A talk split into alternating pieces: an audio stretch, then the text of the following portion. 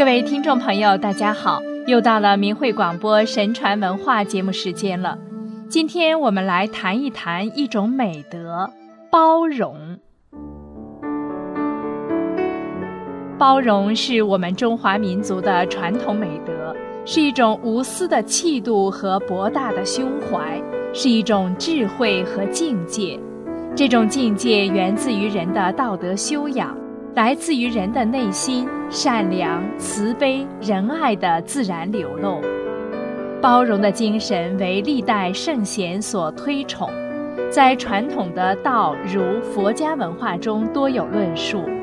如老子说：“孔德之容，为道是从”，是指有醇厚的品德，才能包容万物，并能与大道相应，而大德的范式就是道。老子还说：“江海之所以为百谷王者，以其善下之，是以能为百谷王。”意思是，大江大海之所以浩渺深渊，是因为他们善于居下位，以接纳涓涓细流而成为水中之王者。孔子说：“宽则得众。”《尚书》中说：“有容乃大。”认为有容量的才能称为大，所以大地、大山、大川、大海等都带个“大”字，表明他们有无比深厚的兼容品质。佛家讲一念境转，心中常存感恩、善解和包容、慈悲心怀，才能包容万有。心怀有多大，包容的世界就有多大。包容是谦逊、虚怀若谷的品德。世上的人性格不同，个性各异，对事物的见解也是仁者见仁，智者见智。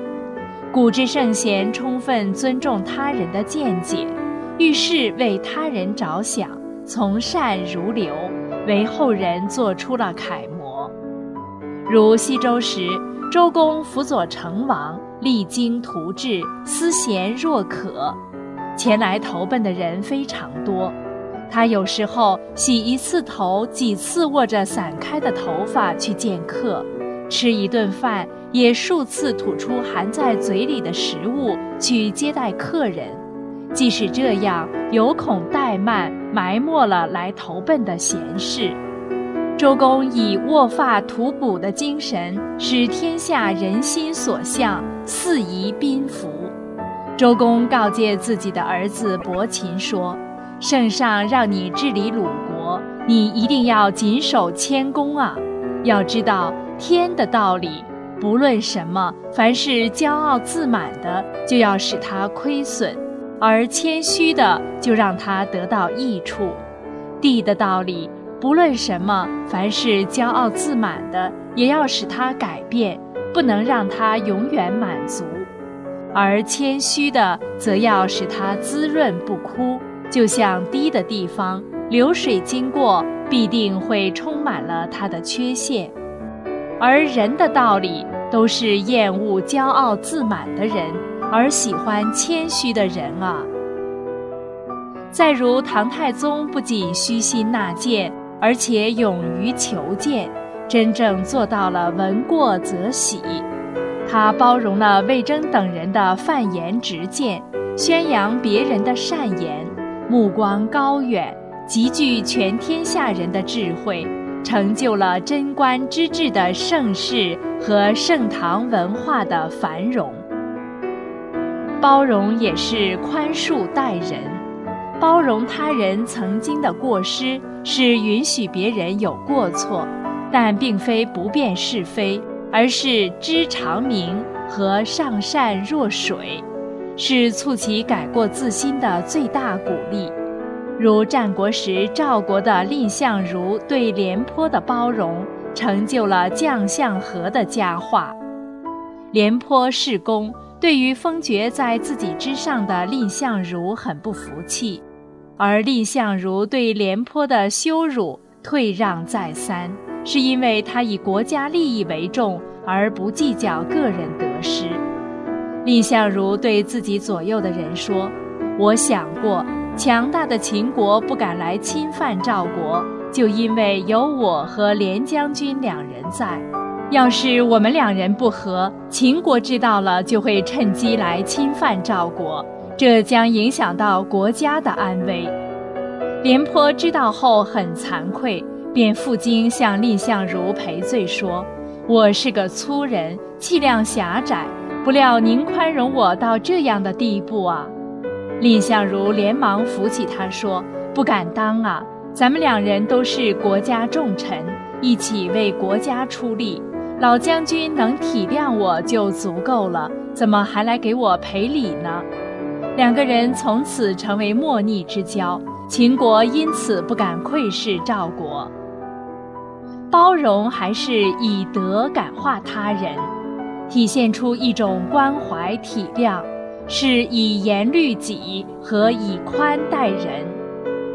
如明朝时的杨柱，平日持身谨慎，有一天晚上做梦，梦到自己在一个园林之中游览，顺手就摘下了树上的两颗李子来吃。醒了之后，他就痛责自己说。这是因为我平时对于义和利认识不够清楚的缘故，才会在梦中梦到偷吃人家园子里种的李子啊。他从此更加严格修身。他的一位邻居每逢雨天，便将自家院子里的积水排放到杨柱院中。家人告知杨柱，他却劝解家人说：“总是晴天的日子多，落雨的日子少。”邻居知道后，被杨柱的忍让所感动。杨柱任礼部尚书时，有一次他家宅院的地基被一位邻居占去三尺，家人为此与对方发生争执，并希望杨柱出面干预，而杨柱一笑了之，并提笔写诗作答：“余地无多莫较量，一条分成两家强。”普天之下皆王土，再让三尺又何妨？杨柱的礼让、谦和的气度感化了邻居，非但不再争执，反而主动多让三尺，形成一条六尺宽的胡同。六尺巷的故事也一直流传至今。包容更是善的力量。它还能拉近人与人之间的距离，改善彼此间的关系。古人说：“厚德载物”，因德是无私的、最可信赖的，是万物皆可亲可近的媒介。这种德越醇厚，就越有承载性和包容性。因此，道德高尚的人能够在任何环境中。